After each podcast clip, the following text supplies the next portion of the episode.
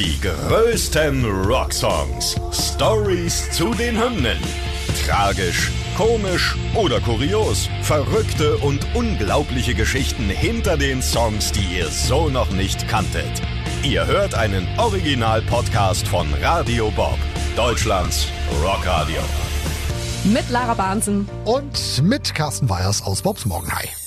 Heute In the Air Tonight von Phil Collins.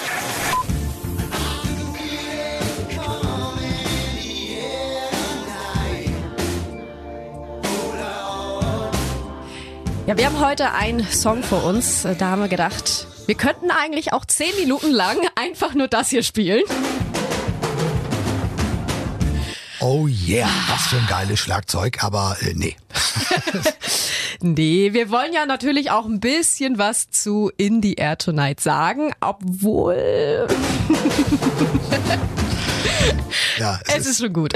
Es ist, es ist ein tierischer Titel, also alleine einfach nur diese Atmosphäre. Also ich bin über diese Nummer auch an Phil Collins damals geraten. Ich kann mich noch genau dran erinnern. Ich war damals, glaube ich, irgendwie so zehn. Da hatte ich äh, das ganze ähm, Album, das war ja äh, Face Value, wo die Nummer drauf war, auf Kassette überspielt bekommen von dem damaligen Freund meiner großen Schwester. Kann mich noch genau dran erinnern. Und ich saß in meinem Zimmer im Dunkeln und habe dieses Album gehört und war da so dermaßen fasziniert davon.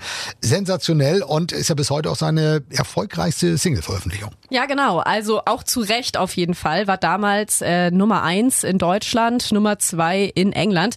Ja, und Collins hat den Song äh, direkt nach der Scheidung von seiner ersten Ehefrau Andrea Bertorelli geschrieben. Kurz vor der Trennung hatte sie ihm bereits gedroht, dass sie ihn verlassen würde, wenn er weiterhin so viel auf Tour ist. Ja, und die zwei gemeinsamen Kinder vernachlässigen würde.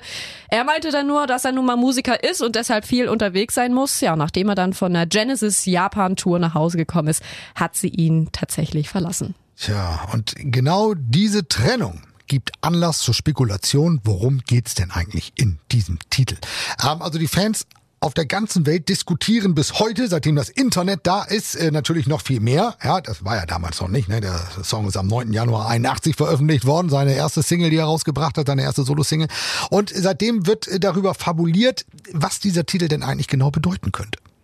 Ja, und genau äh, dieses Mysterium, das gefällt Collins richtig. Also, äh, dass man gar nicht so richtig weiß, worum geht's da. Und er hat tatsächlich auch mal gesagt, dass er das selber gar nicht so richtig weiß. Also, dass jeder darin das sehen kann, was er will. Ja, es gibt interessante Geschichten dazu. Also es gibt ja diese Zeile, well, if you told me you were drowning, I would not lend a hand. Also auch wenn du jetzt ersaufen würdest, würde ich dir die Hand nicht reichen. Und da kannst du natürlich viel reininterpretieren. Er ist irgendwie enttäuscht worden, vielleicht von einer Frau, von einem Freund, äh, der ihn irgendwie äh, vielleicht nicht gut behandelt hat und er sagt jetzt, mir ist egal, dann geh doch da irgendwie unter. Es gibt irgendwie diese Interpretation, dass er, er wirklich einen Mann beim Ertrinken äh, gesehen haben soll, aber ihm irgendwie nicht helfen wollte, nicht helfen konnte oder er das als Kind mal beobachtet hat. Ja, also völlig crazy irgendwie. Also es ist alles möglich, aber das Wichtigste an diesem Song ist natürlich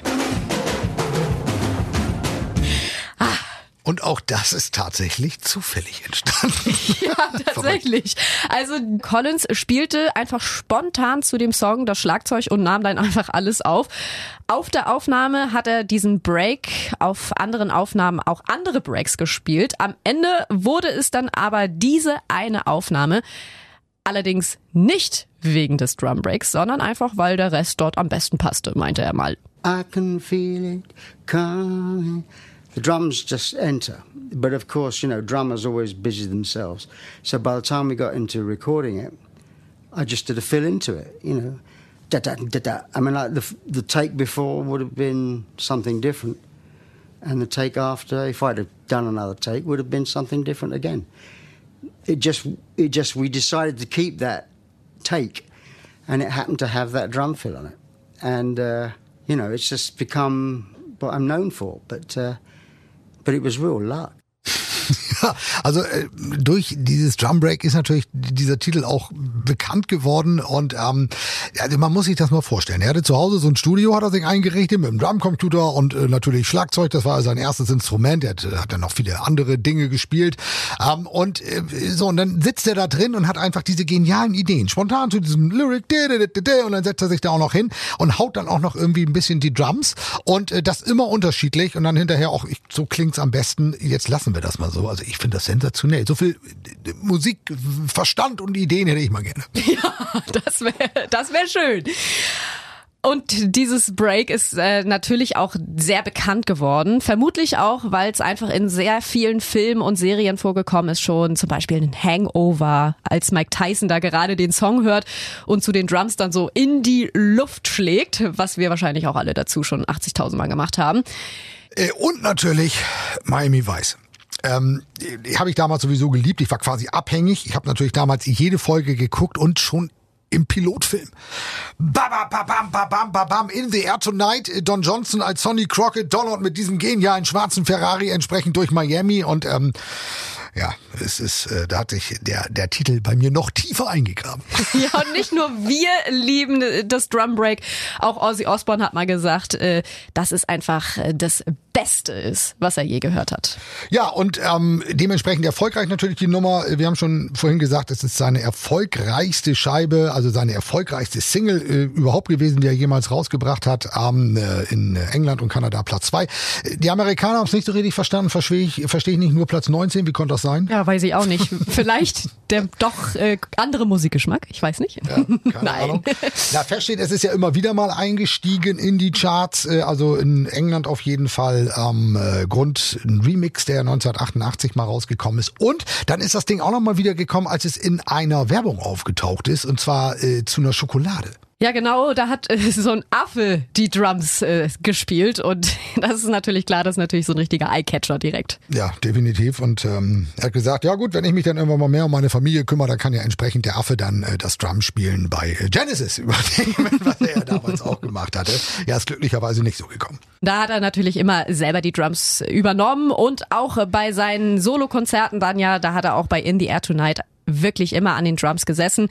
Ich habe ihn ja jetzt äh, vor vier Jahren in Köln gesehen und da konnte er leider die Drums nicht mehr spielen, aber sein Sohn Nicholas, der hat das übernommen und ich habe wirklich das ganze Konzert über auf diesen äh, Moment gewartet und war wirklich richtig gespannt, äh, ja, wie das wird und ich sag mal so, der Apfel fällt nicht weit vom Stamm. Sein Sohn macht das auch richtig, richtig geil und es war, es war so schön, es war so schön. Ich habe es aufgenommen auf Video. Unterm Strich können wir sagen, es ist total egal, wie sie entstanden ist. Es ist auch egal, was die Nummer bedeutet. Hauptsache, Die größten Rocksongs. Stories zu den Hymnen. Ihr wollt mehr davon? Bekommt ihr jederzeit in der MyBob-App und überall, wo es Podcasts gibt. Und die geballte Ladung an Rocksongs gibt's nonstop in den über 40 Rockstreams, in der App und auf radiobob.de. Radio Bob. Deutschlands Rockradio.